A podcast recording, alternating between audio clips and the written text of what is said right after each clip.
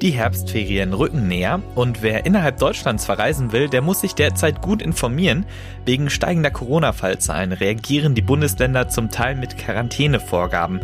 Noch macht jedes Bundesland eigene Regeln, aber das soll sich ändern. Darüber sprechen wir heute Morgen im Podcast. Mein Name ist Sebastian Stachocher. Willkommen im Aufwacher.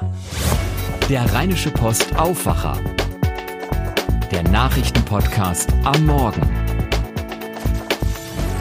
Heute ist Mittwoch, der 7. Oktober 2020 und so wird das Wetter. Es bleibt wechselhaft in NRW, die Regenjacke werden wir erstmal nicht los.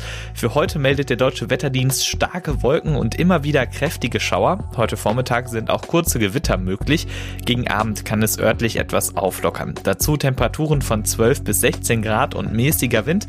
Vereinzelt sind auch Windböen möglich. In der Nacht kühlt es ab auf 10 bis 5 Grad und bleibt weitgehend trocken. Morgen am Donnerstag bleibt es stark bewölkt und es gibt wieder schauerartigen Regen bei 13 bis 17 Grad und genauso sieht es am Freitag aus. Zunächst Wolken und Regen, später dann lokal Auflockerungen und 14 bis 17 Grad.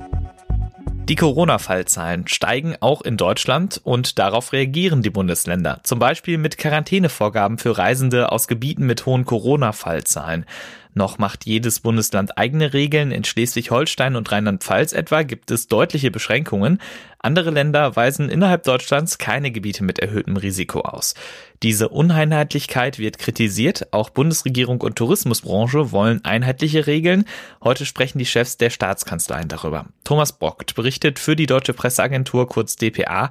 Thomas, die Frage, welche Regeln wo eigentlich gelten, die beschäftigt gerade vor den Herbstferien viele Menschen und es fällt echt nicht einfach, da noch den Durchblick zu behalten. Ja, genau. Deshalb wird auch der Ruf nach einer einheitlichen Regelung immer lauter. Im Moment gibt es große Unterschiede von Bundesland zu Bundesland. Das ist für den einzelnen Bürger kaum noch zu durchschauen, sagt Wirtschaftsminister Altmaier. Jüngstes Beispiel Schleswig-Holstein und Rheinland-Pfalz haben einige Kommunen und Berliner Bezirke zu Risikogebieten erklärt. Das heißt, für Reisende von dort gelten zum Beispiel Quarantäneregeln. Andere Länder haben aber gesagt, nein, wir machen das nicht, auch weil das in der Praxis schwer umzusetzen ist und kaum zu kontrollieren. Inzwischen gibt es aber Kompromisssignale. Mal sehen, ob da heute eine Einigung gelingt. Es gibt einige Corona-Hotspots im Land und da sticht derzeit besonders Berlin hervor. Gerade in einigen Innenstadtbezirken der Hauptstadt steigen die Fallzahlen enorm an. Der Senat hat deswegen weitere Maßnahmen beschlossen. Welche sind das?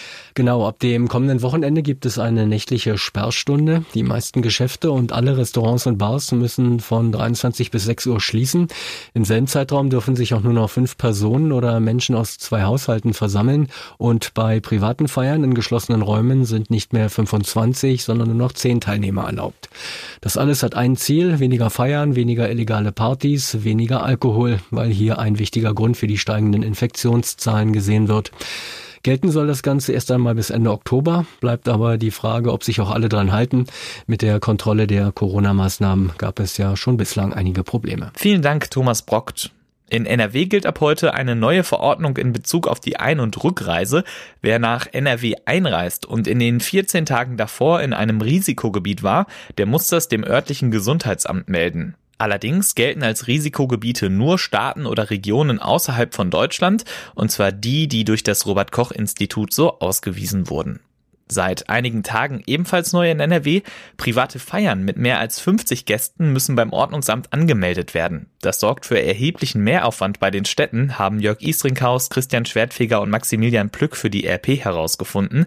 Allein in Köln sind bislang 235 Partys angemeldet worden. In Remscheid waren es 223.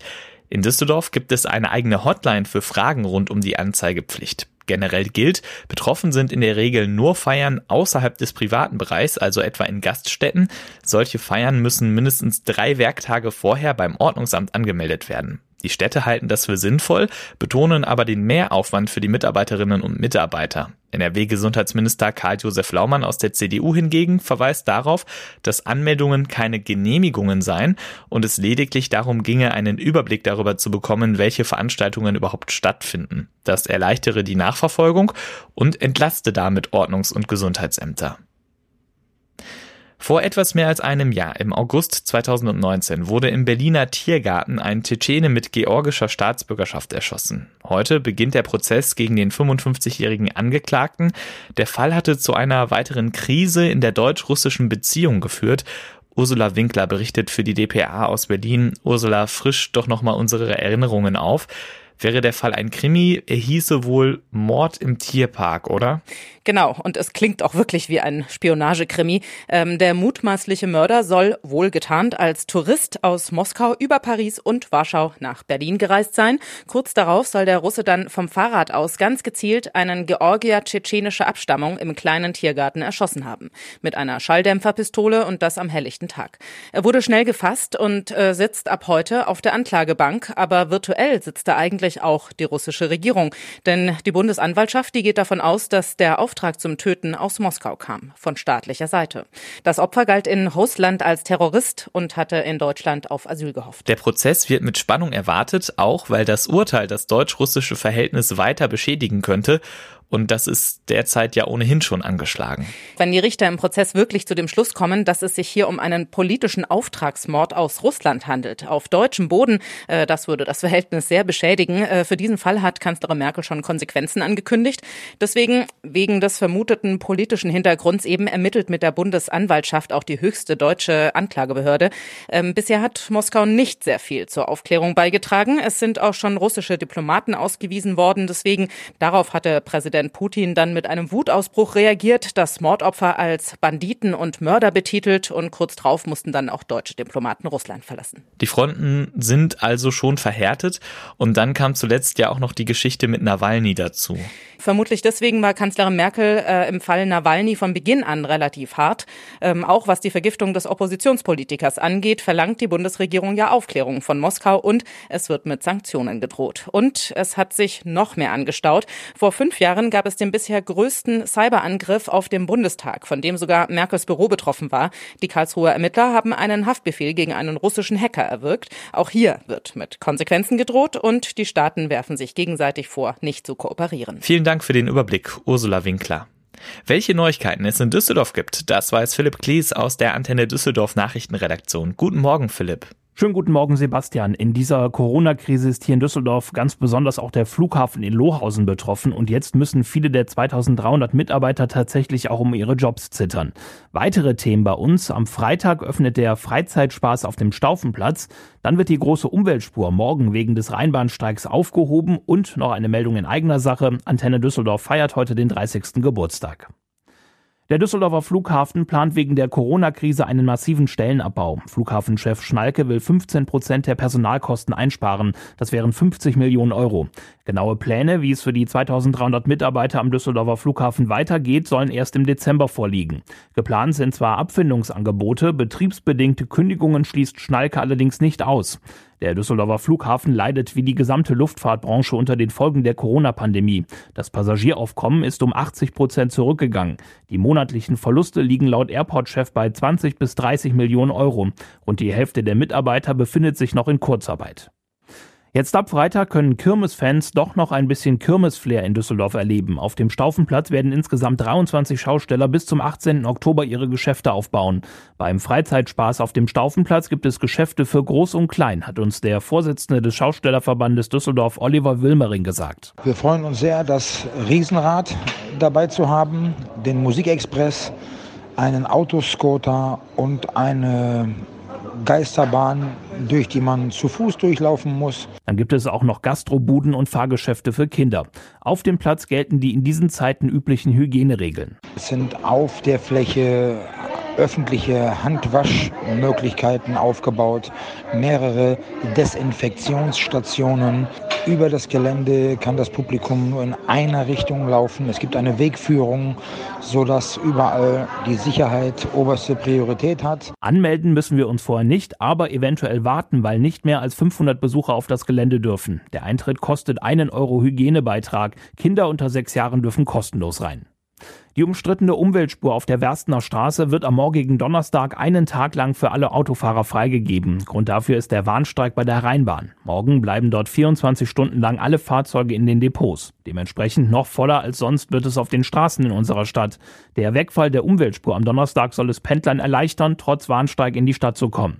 Die Gewerkschaft Verdi will im Tarifstreit Druck auf die Arbeitgeber ausüben. Deswegen gibt es immer mehr Streikaufrufe. Für heute zum Beispiel bei der Arbeitsagentur und der Rentenversicherung. An den Standorten Grafenberger Allee und auf der Köhe wird es deswegen um 12 Uhr auch Kundgebungen geben. Auch in den Herbstferien sind Warnstreiks geplant.